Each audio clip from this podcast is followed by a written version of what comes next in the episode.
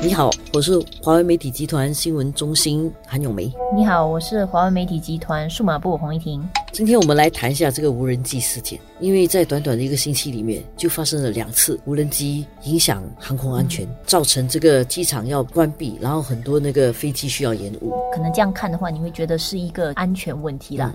当然，首先我们有几个疑点呢，为什么会无缘无故有一个无人机飞进去？那个明明是禁飞区，那么呃，是个是故意的，还是是一个不小心？禁飞区的范围哈，其实蛮大的，在机场周围方圆五公里以内是不可以飞的，所以当然它也有可能是一些玩家他在边缘上飞，结果飞进了那个五公里的那个区，但是这个可能是有点小，因为除了那种不需要。注册的飞机，其他的飞机其实是要注册的，信号是可以被 jam 的。文告是说，它不是一般的消遣用的飞机，就是不是我们一般买那种几十块，这种比较大的，呃，比较重的，七公斤以上的。因为他说是非消遣用途的，所以应该是那种比较半专业或者专业用途的飞机。在这次，尤其是第二次事件上啊，刻意的成分，我相信是存在。事情发生在星期一晚上，再加上那天星期一哈是有一个天气的问题的。但文告的说天气问题。加上无人机必须关闭跑道了，所以影响一些班机的延误。这个当时我们也觉得很奇怪，为什么天气问题会是一个问题？因为我们知道当天晚上没有下雨啊。后来我们才知道，原来是五六点的时候天气相当不好，所以当时有一些飞机已经被延误了。然后到晚上的时候又有这个无人机，就使到整个机场啊那段时间特别拥挤。而且一般上其实大家也没有特别去关注这个无人机的管制啦。不过就接连发生这件事情了，大家可能才忽然间发现哦，原来飞行无人机方面其实我们没有很硬性的一些管制，没有什么条例去管制它。然后甚至它这样发生了以后，它的处罚到底是什么？它不是没有硬性的规定呃管制，但是它的管制啊不够全面，不够紧密。它有规定的，小的飞机是不是强制注册？大的是要注册的。小的呢是如果你飞特别的情况飞的话，你要去申请那个。Class Two 的 license，但是它还是有一个注册。问题是这个无人机的问题啊，跟我们一般的那种颠覆性科技很相似之处，就是当这个科技出来的时候，其实它一定程度上可能会帮助整个社会，就是人生活上的一些便利。但是这些新的用途呢，它都必须要很多 try error，很多试错，很多不同的创意去使用。所以你要允许使用。如果我们允许去使用的话呢，它可能会触及一些安全的问题。这些安全问题又怎么办呢？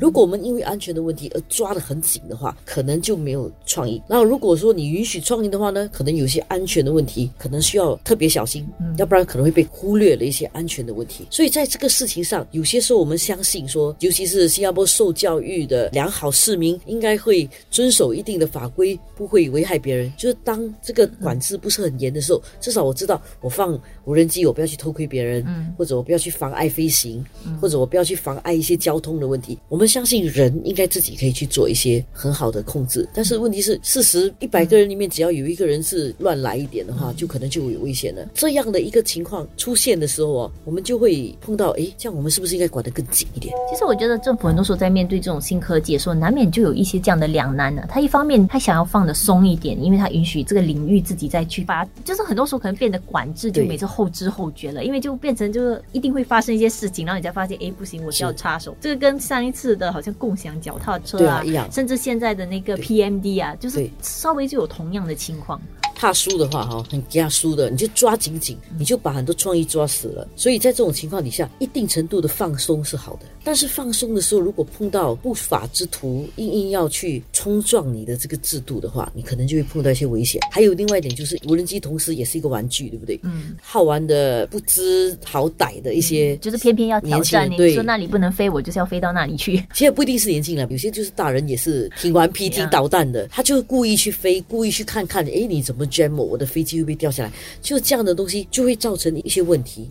使到这个执法很困难，我还比较担心的是，觉得有这个隐忧，因为新加坡的航空一直以来是在国际上相当著名的，因为我们对安全啊、对效率方面的管理都做得很好，尤其是现在我们的那个主呃星耀张仪打响了新加坡的这个航空方面的知名度。如果在你的航空飞行区里面的安全问题变成一个隐忧的话，这样就会造成新加坡的这个声誉受到影响的。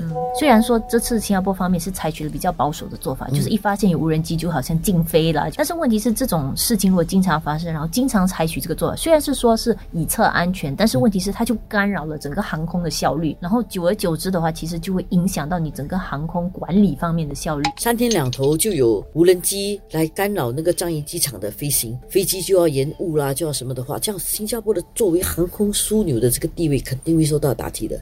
所以这一点呢，我倒希望说当局哦能够加快那个力度。加快那个步伐，看是不是能够真正找出是谁干的。专家方面也有不少在建议，就是尽快的推行这种无人机的注册了。觉得一旦全部强制注册，其实就有的追啊，追出到底是谁，比较容易去查。注册呢，抓的是那种没有打算犯法的。如果那是刻意来破坏你的，你注册也没有用。制作无人机不是很高科技，这一些故意要挑战你的，我觉得那个法律的框架要更严，比如怎么惩罚啦，这些部分其实应该要好好的去立法，而且尽快把它推出来。我相信这个工作应该是不容易的，尤其新加坡很小，对不对？因为如果我们一抓紧的话，搞不好就很少地方可以飞了。就是你要飞的话，你要能够看到你的飞机，那是比较安全的。你不要让它飞出了你的视线。